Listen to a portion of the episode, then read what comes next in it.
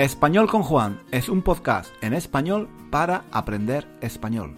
Si tienes un nivel intermedio o intermedio alto de español, nuestro podcast te puede ayudar a mejorar tu nivel de comprensión y a aprender gramática y vocabulario en contexto de una forma natural, escuchando los comentarios y las divertidas historias de Juan. Puedes leer la transcripción de cada episodio en nuestra página web 1001 Reasons to Learn Spanish.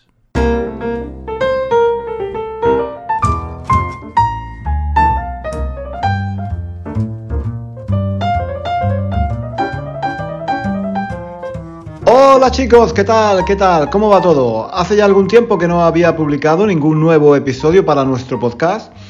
Es que em, el último fue un poco intenso, ¿no? No sé si os acordáis, pero en el último episodio hablamos con Irina, una seguidora de Español con Juan, en Kiev, en Ucrania.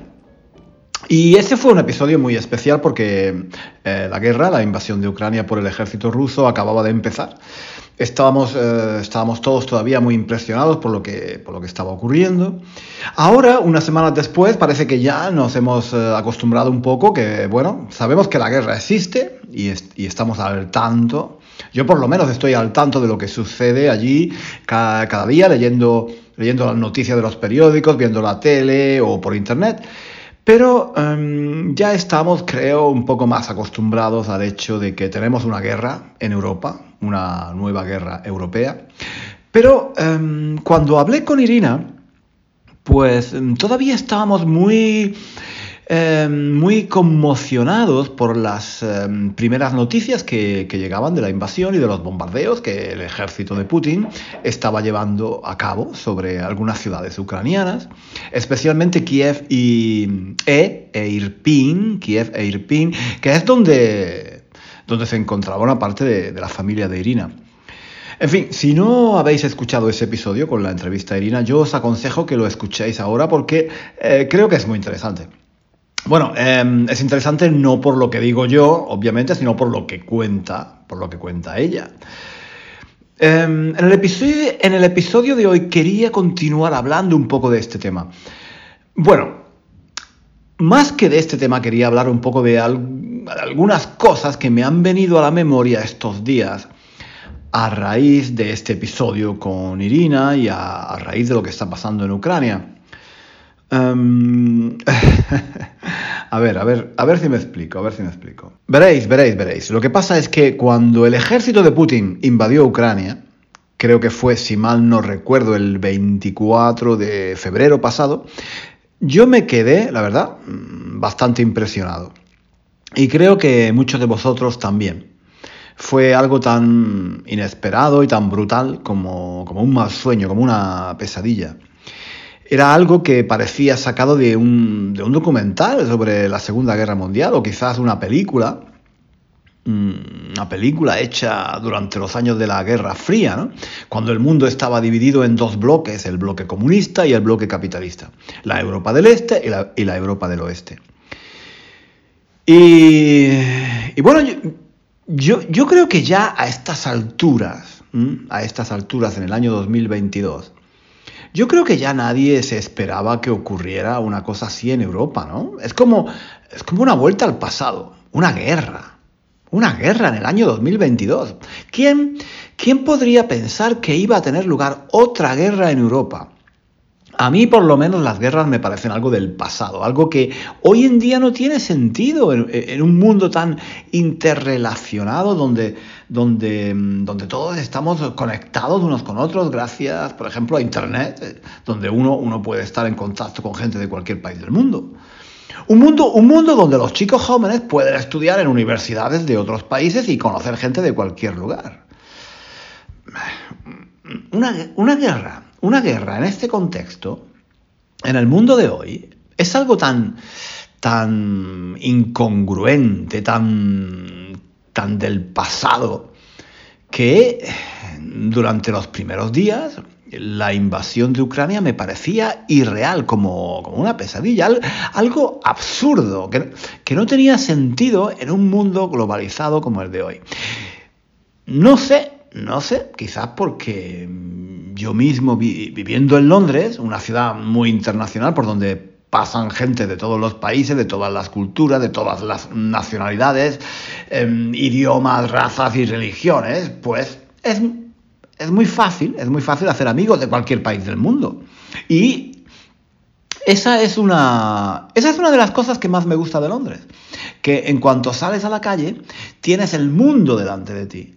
Eh, pasear por las calles de Londres es como hacer un gran viaje por los cinco continentes, es como meterse en el, en el transiberiano, ¿no? Eh, ese tren que hace un viaje larguísimo y va pasando por un montón de lugares y países diferentes.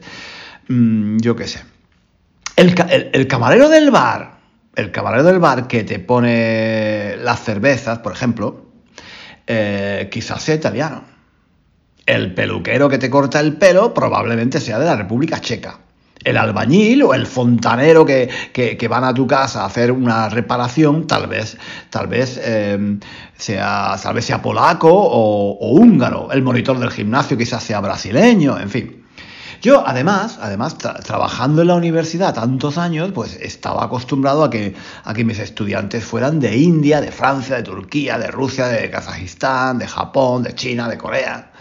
Cuando, cuando convives todo el tiempo con personas de, de todo el mundo, te das cuenta de que, claro, obviamente hay diferencias culturales, pero que lo realmente importante es la personalidad, la forma de ser de la gente.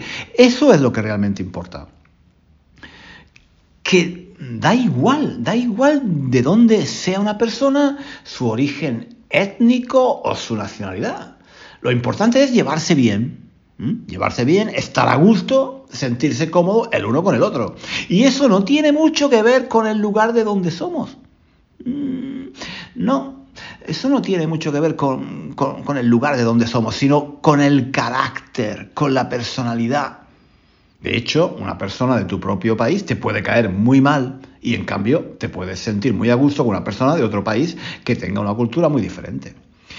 Y, es por todo esto que quizás me, me parece aún más incongruente la guerra en Ucrania. Em, yo podría entender, yo podría entender quizás una guerra en un mundo como era el mundo de antes, donde cada país vivía encerrado en sí mismo, ¿no? Donde era muy difícil conocer o estar en contacto con, eh, con gente de otros lugares. Lo que no se conoce, no se entiende. Y lo que no se conoce ni se entiende puede interpretarse a veces como una amenaza, como un peligro. Eso es lo que pasaba antes, ¿no? En el, mundo de antes, digamos, cuando no existía la globalización, ni había internet, ni, ni redes sociales, ni se viajaba tanto como ahora, cuando no había EasyJet ni Ryanair y los vuelos costaban un ojo de la cara, ¿Os acordáis, no? Ahora, ahora ya nos hemos acostumbrado, pero hace algunos años volar costaba carísimo. Era, era algo que solo eh, se lo podían permitir algunos. Y por eso ir de un país a otro era algo que no se podía hacer tan a menudo ni con tanta facilidad como ahora. Pues, eh, mm, bueno, uno, uno puede entender que antes, cuando se viajaba poco y cada uno vivía encerrado en el país donde había nacido, sin mucho contacto con personas de otros lugares, pues bueno, uno, uno puede entender que, en fin, que la gente entonces tuviera miedo de otros países porque en esos países habitaban personas que hablaban otras lenguas, que tenían otro color de piel, que adoraban, que adoraban a, otros dioses, que tenían otras costumbres diferentes. Mm, y, como digo, lo que es desconocido nos da miedo, nos sentimos amenazados y claro, en ese contexto yo puedo imaginar, yo puedo imaginar que haya, mm, que haya guerras, pero ahora el mundo ha cambiado, el mundo ha cambiado tanto que para mí, y creo que para mucha gente, una guerra era algo inimaginable. En un mundo tan globalizado y tan interrelacionado como el mundo de hoy, era difícil imaginar que hubiera de nuevo una guerra en Europa. Por eso, por eso la invasión de, Ucrania me, parecía tan, tan incongruente, tan, fuera de lugar eh, eh, en un mundo eh, como el de hoy. Em, la, guerra para mí era algo del pasado. Y por eso hice la entrevista a Irina. Además, también en, un vídeo que publiqué en YouTube puse al principio del vídeo la bandera de Ucrania para, em, para expresar mi solidaridad con los ucranianos que, que, estaban siendo atacados por el ejército ruso. Era un modo, como digo, de expresar mi solidaridad y mi empatía hacia el sufrimiento de esas personas. Lo que pasó, lo que pasó después me sorprendió un poco.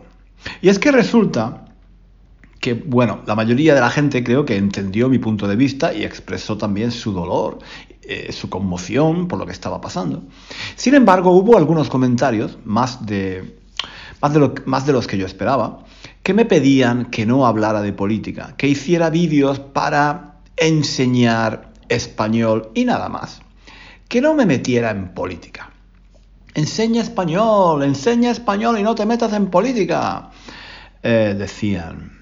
También, también había otros comentarios del tipo, bueno, yo puedo entender las dos posiciones del conflicto, no tengo una opinión clara.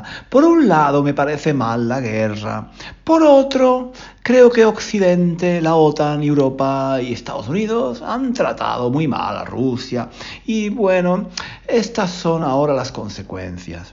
Espero que la guerra termine pronto, espero que haya pronto paz este tipo de comentarios del tipo, yo soy neutral, yo veo las dos caras del problema, yo entiendo los argumentos de un bando, pero también los del otro bando. O, o los del tipo, es mejor no hablar de política, no hables de política, enseña español, no hables de política. Em, son, son sinceramente comentarios que a mí personalmente me ponen, me ponen un poco nervioso. Me ponen de los nervios, como, como se dice de forma coloquial. Y voy, a, voy, a, intentar, voy a intentar explicar por qué. En América Latina, en América Latina, los años 60, los años 70 y los años 80 fueron muy, muy convulsos. Había muchos problemas políticos, económicos, sociales. Las democracias de la mayoría de los países de de Latinoamérica eran muy débiles eh, e inestables y había numerosas guerras civiles como en El Salvador o en Nicaragua. Había guerrillas también eh, que intentaban llevar la, revolución cubana a otros países, existían grupos terroristas que cometían atentados muy sangrientos como por ejemplo las FARC en Colombia o Sendero Luminoso en Perú. En muchos casos las, las, crisis, que, las crisis se resolvían con un golpe de Estado, un golpe de Estado del ejército que daba lugar a una dictadura militar con la excusa de poner orden y crear estabilidad en el país, como, como fue el caso de Augusto Pinochet en Chile, que dio un golpe de Estado contra el gobierno legítimo de Salvador Allende en 1973. Em, en realidad, detrás de muchas de estas revoluciones y detrás de, de estos golpes de Estado estaba la mano de Estados Unidos y la mano de la Unión Soviética, que se disputaban su influencia y su poder en Sudamérica. Yo era, yo era un muy niño en 1973 cuando Pinochet asaltó el Palacio de la Moneda de Santiago de Chile. Y, y, todo lo que sé de aquel golpe de Estado lo he leído en libros y lo he visto por la tele después. Pero recuerdo muy bien cuando el ejército argentino dio un golpe de Estado y tomó el poder por la fuerza. Creo que fue en 1976. Yo, em, yo ya era más mayor y veía toda la información que llegaba a España em, sobre, la, sobre lo que estaba pasando en el, país hermano. España e Hispanoamérica tienen muchos lazos en común y obviamente todo lo que pasa allí a, nosotros, a los españoles, nos interesa mucho. A pesar de las diferencias y a pesar de los puntos de vista a veces enfrentados y contradictorios que tenemos sobre tantas cosas, somos, em, somos países hermanos, ¿no? Hablamos el mismo idioma, tenemos una historia en común. En Argentina, eh, como en todos los países donde se produce un golpe de Estado, los militares justificaron el golpe diciendo que la situación del país era insostenible que querían impedir una dictadura comunista y acabar con varios grupos terroristas de extrema izquierda. Em, los militares eh, dieron el golpe, impusieron una dictadura e iniciaron entonces una represión enorme, a gran escala, muy cruel y muy sangrienta. Pero no solo de los grupos terroristas. Las víctimas de la represión fueron también políticos, sindicalistas, profesores, estudiantes, periodistas, artistas, sacerdotes, activistas sociales y cualquier persona, cualquier persona sospechosa de tener una ideología de izquierdas. Para, reprimir a la parte de la población que no estaba de acuerdo con sus ideas, los militares usaron el terrorismo de Estado, la detención y la encarcelación ilegal, la tortura, el asesinato y la desaparición de miles de personas. La idea era crear un estado de terror en una parte de la población. Las, eh, las detenciones se producían de forma totalmente ilegal, sin ningún tipo de juicio. Grupos formados por em, policías y militares llegaban a las casas de un sospechoso de ser de izquierdas o de ser subversivo, como decían ellos, se lo llevaban detenido de forma ilegal y no se volvía a saber de esa persona nunca más. Estaba desaparecido. Ni la familia ni nadie tenía información de dónde se encontraba, de qué había pasado, de qué se le acusaba, nada. Se había evaporado de la faz de la tierra, estaba simplemente desaparecido. Lo que estaba pasando era, sin embargo, un secreto a voces, un secreto a voces. Es decir, algo que todo el mundo sabía, aunque no se podía decir abiertamente. Mm, todo el mundo sabía lo que estaba pasando. esas personas, esas personas habían sido detenidas por el ejército o por la policía de forma ilegal, sin, ningún tipo de pruebas en su contra, simplemente por sospechas o por denuncias anónimas. ¿Dónde estaban? ¿Dónde estaban? ¿Qué, había pasado con esas personas? De forma oficial, la respuesta de la dictadura era que estaban desaparecidas. No se sabía dónde estaban ni qué había pasado con ellas. Oficialmente no había constancia del paradero de esas personas. Simplemente se, habían evaporado, se habían evaporado. Después, poco a poco, se fue sabiendo qué es lo que había pasado. Se, supo, se supo que esas personas que habían sido detenidas de forma ilegal fueron sistemáticamente torturadas y después asesinadas. Muchos de los detenidos Muchos de los detenidos eran asesinados eh, lanzándolos eh, vivos al mar o al río de la Plata desde helicópteros para que no se encontraran sus cuerpos y hacer así desaparecer todas las pruebas que pudieran implicar a los militares. Esto es lo que se conoce como los vuelos de la muerte. Es difícil dar un número exacto, pero hubo miles, miles de muertos. Algunos hablan de 15.000, de 20.000 o de 30.000 personas asesinadas durante la dictadura argentina. Cuando se habla de los horrores de una dictadura, normalmente se da el nombre del dictador o de las personas directamente responsables de los asesinatos y de las torturas cometidas. Se dice, por ejemplo, los nazis mataron a tantas personas. Augusto Pinochet, el dictador chileno, llevó a cabo una represión sangrienta. Stalin en la Unión Soviética fue también responsable de la muerte de miles de personas. Pero la verdad, la verdad es que todos esos crímenes no se hubieran podido llevar a cabo si esos dictadores no hubieran tenido colaboradores, cómplices, gente que ejecutó sus órdenes.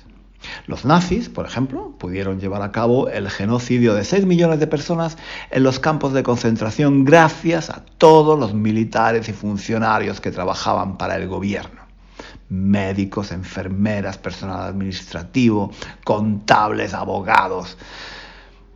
También también todos aquellos que gritaban Heil Hitler y alzaban el brazo al paso del Führer eran responsables de forma indirecta de lo que estaba pasando.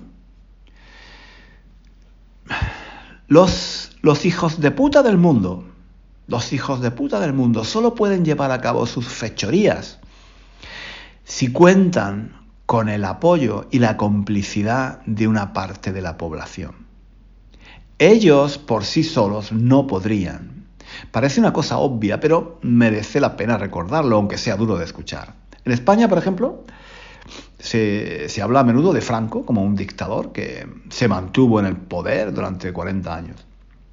Lo que se suele decir menos es que Franco contó también con el apoyo de muchos españoles que gritaban Franco, Franco, Franco, mm, saludaban con el brazo en alto y lo apoyaron hasta sus últimos días.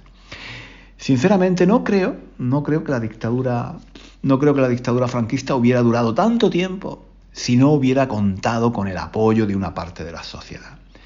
Pero ahí tampoco acaba la cosa, ahí tampoco acaba la cosa, ni siquiera el apoyo de una parte de la población, del ejército, de la iglesia, de los jueces, bastaría para explicar los crímenes de una dictadura. El miedo, sí, sí, el miedo, el miedo también explica que los dictadores se sientan impunes para llevar a cabo sus crímenes. Mucha gente se calla y no, y no hace nada por miedo. Es, humano, es humano. Nadie, nadie quiere terminar en una cárcel o en un campo de concentración. Nadie desea que lo torturen, que lo fusilen y que lo entierren en una fosa común o que lo arrojen vivo al mar desde un helicóptero. Es, es comprensible tener miedo, es humano. Pero también hay una actitud de una parte de la población de la que no se habla tanto y que yo creo que explica muy bien por qué muchas dictaduras pueden durar muchos años y llevar a cabo una represión sangrienta sobre tantas personas. Es eh, la actitud del por algo será, del algo habrán hecho. Esto es algo que se ve a menudo en, muchas dictaduras y también en, zonas donde hay terrorismo, mafia. En general, en cualquier situación en la que se produce una agresión. Em, cuando un grupo comete actos de violencia contra otro. Es decir, hay mm, obviamente una parte de la población que colabora directamente con el dictador, con la organización terrorista, de que se trate, o con la mafia, son los que torturan, los que encarcelan, los que matan directamente. Luego hay otra gente que da su apoyo y colabora con la dictadura, con los terroristas o con la mafia, pero de forma indirecta. Están también los que no hacen nada por miedo, los que callan porque no quieren convertirse en víctimas del miedo, como digo, es un sentimiento humano y merece todo mi respeto. Y luego están los que, mm, cuando ven algo injusto, algo que no está bien, se encogen de hombros, se encogen de hombros y, eh, se encogen de hombros y prefieren mirar para otro lado, diciendo, por algo será, algo habrán hecho. Durante la dictadura argentina esas frases, por algo será, y algo habrán hecho, eh, se hicieron muy famosas. Cuando los grupos de policías y de militares iban a casa de alguien para detenerlo o quizás lo, metieran en una furgoneta para llevárselo preso de forma ilegal, mm, no lo hacían de forma oculta, no, lo hacían a escondidas, eh, lo hacían a plena luz del día y delante de todo el mundo. Todos, todos sabían lo que estaba pasando. Todo el mundo lo veía. Estaba ahí, delante de todos. Y, y algunos, cuando veían esas escenas, cuando veían que la policía se llevaba detenido, por ejemplo, a un chico o una chica joven en mitad de la calle o que, o que entraba en casa de alguien, un periodista, un profesor, un activista político, para llevárselo preso de forma ilegal, simplemente se encogían de hombros, mostraban indiferencia y despreocupación y decían, por algo será, algo habrán hecho. Los dictadores los terroristas, los mafiosos y todos los hijos de puta del mundo lo tendrían mucho más difícil si no hubiera una parte de la población que ante sus crímenes simplemente se encogiera de hombros y mirase para otro lado diciendo que si se llevan preso a alguien por algo será. Seguramente algo habrán hecho. Es una actitud de falsa neutralidad de no querer saber nada, de cerrar los ojos ante una injusticia. Es una actitud de complicidad con el agresor. Complicidad pasiva, pero complicidad al fin y al cabo. Recuerdo que en España, los primeros meses después de la muerte de Franco, algunas personas se declaraban apolíticos, apolíticos, mientras, mientras los franquistas y los antifranquistas discutían cuál debería, cuál debería ser em, la forma de gobierno de España en el futuro, monarquía o república, democracia o dictadura. Algunos, algunos españoles decían que ellos eran apolíticos y se negaban a tomar partido por una postura o por la otra porque podían ver podían ver que las dos partes, las dos posiciones, los que defendían eh, la dictadura de Franco y los que luchaban por la democracia, tenían parte de razón y se quedaban tan tranquilos tan tranquilos. Yo, yo es que soy apolítico, yo soy apolítico, decían. O sea, o sea, que para esta gente, para esta gente, para los apolíticos, daba igual si triunfaban los franquistas y España continuaba siendo una dictadura o si España era una democracia. Ellos, ellos, los apolíticos, no se mojaban, no tomaban partido por una posición o por la otra, porque los dos bandos, los dos bandos tenían parte de razón. Y ya está, tan tranquilos. Esta actitud de querer ver los argumentos o las razones de las dos partes de un conflicto es algo que a mí me pone bastante nervioso. Me, pone de los nervios, como decía antes. Mm, se puede ser neutral, se puede ser neutral o apolítico cuando hay una agresión. Cuando hay una agresión, se puede decir que las dos partes tienen parte de razón. Cuando hay un ataque terrorista o un crimen mafioso, se puede decir, ah, yo no sé nada, yo no sé nada, yo no he visto nada. Como, como digo, durante la dictadura argentina, la actitud de encogerse de hombros y decir, eh, por algo será, o algo habrán hecho, se hicieron muy populares.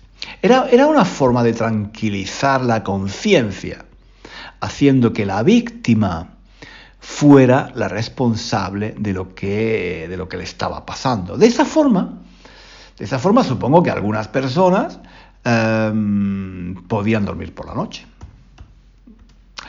Eh, es, como, es, como, cuando se. Eh, es como cuando se justifica o se minimiza una violación porque la chica llevaba la falda demasiado corta o porque iba provocando. Repugnante, absolutamente repugnante. Levantar sospechas. Eh, levantar sospechas sobre el comportamiento de la víctima de una agresión para explicar o justificar de alguna forma la agresión es algo que a mí personalmente me parece muy injusto y sinceramente me da bastante asco. El culpable de una agresión es el agresor, no el agredido. Echar la culpa de una agresión a la víctima es injusto y moralmente inaceptable. Y es algo que se hace demasiado a menudo, me parece a mí. La dictadura argentina obviamente fomentaba esta actitud. A los dictadores, a los torturadores, a los que hacen las guerras, a los que matan, a los que torturan y usan la violencia contra otras personas, les interesa crear esa actitud de duda en la población ante el comportamiento de las víctimas de la represión. Bueno, yo, yo no justifico la violencia, yo quiero la paz, quiero la paz. Pero, pero claro, hay que ver el otro punto de vista, hay que entender el punto de vista del que mata, el punto de vista del que tortura, el punto de vista del que viola. ¿En serio? ¿En serio? Hay que, hay que ver el punto de vista del agresor. Hay que, entender el, hay que entender al que mata, hay que entender al que agrede, al que asesina. ¿En serio? La dictadura argentina fomentaba las dudas sobre las víctimas. Son terroristas, son terroristas, son comunistas, son subversivos, subversivos. Mm, lo que hacemos, lo hacemos por el bien de la Argentina. Em, si la respuesta de la sociedad en esas circunstancias es encogerse de hombros y decir, eh, por algo será, por algo será, o eh, algo habrán hecho, algo habrán hecho, em, no estamos siendo neutrales. No. La neutralidad no existe cuando hay una agresión. Esto es algo que tenemos que tener todos muy claro. La neutralidad no existe. Si ante una agresión decimos yo soy neutral, yo soy neutral, yo veo, yo veo los dos puntos de vista, estamos, estamos favoreciendo la agresión. Estamos de parte del agresor. Somos sus cómplices. A los dictadores a los asesinos, a los torturadores, les interesa tener una sociedad pasiva, despreocupada, que les deje hacer, que no se les oponga. Por eso promueven las dudas sobre las víctimas. A los dictadores les interesa la gente neutral, la gente apolítica, la gente que ve la agresión desde los dos puntos de vista, desde el punto de vista de la víctima, pero claro, claro, pero también, también desde el punto de vista del agresor, porque muchas veces el agresor, el agresor es bueno, el agresor es bueno, pero se ve obligado a cometer la agresión. Pobrecito, pobrecito el agresor, que tiene que agredir. Y volviendo, volviendo a lo que decía al principio del episodio, todo esto de por, algo será y del algo habrán hecho, que, que, se decía durante la dictadura argentina, me lo han vuelto a recordar muchos de esos comentarios que me llegaron cuando me expresé en contra de la invasión de Ucrania y entrevisté a Irina aquí en el podcast me decían, me decían, ay, ay, ay, no hables de política, enseña español y nada más. Aquí, ven, aquí venimos a, aprender español. Pues, pues lo siento, lo siento, lo siento, pero a mí me parece que la invasión de un país no es política. Los que, los que hablan así, los que me piden que no haga política, están en realidad haciendo política ellos mismos. Los que hablan de neutralidad, los que me piden que ignore algo tan grave como la invasión de un país, los que me piden que guarde silencio ante el bombardeamiento de ciudades, la muerte de civiles y la huida de millones de refugiados, están pidiéndome que sea cómplice de la agresión de un país a otro. Y esto no quiere decir que yo sea un experto en geopolítica, ni en historia, ni en nada. Nada. Por supuesto que hay muchas cosas, muchos detalles que desconozco de las relaciones entre Rusia y Ucrania. Estoy seguro de que hay un montón de cosas que yo no sé. Pero, pero lo que sí tengo muy claro es que cuando hay una agresión, cuando hay una agresión, hay que ponerse de parte del agredido. Nada más. Nada más. Así de simple. Decir, bueno, yo no entiendo de política, yo no sé todos los detalles de lo que pasa, eh, es un asunto entre ellos, es un conflicto que deben resolver ellos. Eh, no, mm, eso yo lo tengo muy claro. Cuando hay un ataque terrorista, cuando hay un asesinato de la mafia, cuando hay un gobierno, cuando un gobierno usa el terrorismo de Estado para torturar a sus oponentes políticos, cuando se viola, cuando se asesina, no se puede ser neutral. Así de simple. Cuando hay una agresión, pedir la paz y decir que somos neutrales es ponerse a favor del agresor. Eso para mí está muy claro. En fin, chicos, espero que, espero que no os, no os haya parecido demasiado pesado el episodio de hoy. El próximo episodio intentaré que sea un poco más ligero, pero hoy tenía ganas de dejar algunas cosas claras. Lo siento si mi actitud os parece demasiado radical o si, si a algunos no les gusta escuchar lo que digo, pero así soy yo. Así soy yo y en este podcast quiero mostrarme con sinceridad tal y como soy. Quizá, quizá estoy equivocado, no lo sé. Ya, ya me decís lo que pensáis en los comentarios. Por el momento lo vamos a dejar aquí. Un abrazo, un abrazo y nos vemos. No, no, no, no nos vemos, no nos vemos. nos escuchamos la próxima semana aquí en Español con Juan. Prometo, prometo hacer algo un poco más divertido y ligero en el próximo episodio. Hasta pronto. Hasta aquí el episodio de hoy. Muchísimas gracias por escuchar hasta el final. Si quieres leer la transcripción de este episodio o de los episodios anteriores de nuestro podcast, visita nuestra página web 1001 Reasons to Learn Spanish. Allí encontrarás también ejercicios y muchos recursos para aprender español. Hasta pronto.